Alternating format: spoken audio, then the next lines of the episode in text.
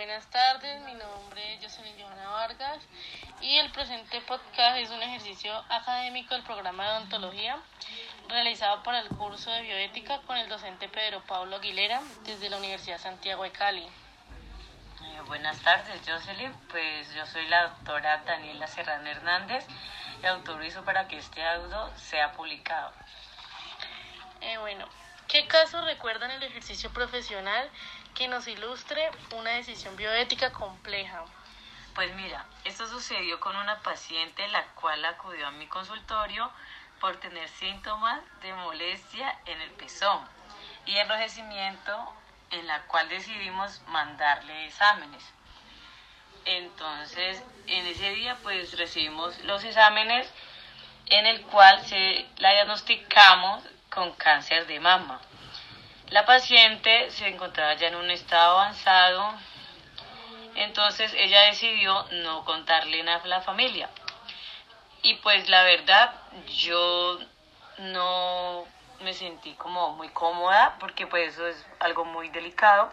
Entonces yo decidí contactarme con la familiar y contarles sobre su estado.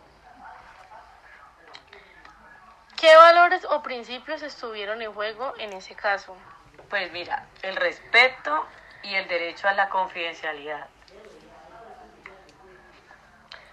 ¿Fue una decisión individual o colectiva?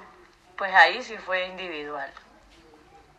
¿Considera la bioética importante en su formación?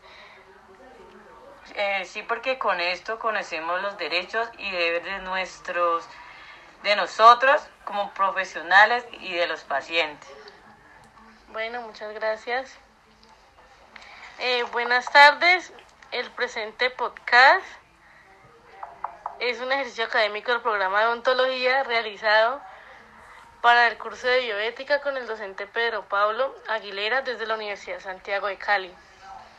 Eh, hola, buenas tardes. Jefe, Kevin Andrés Venté, y yo autorizo para que este audio sea publicado. Eh, ¿Qué caso recuerda en el ejercicio profesional que nos ilustre una decisión bioética compleja?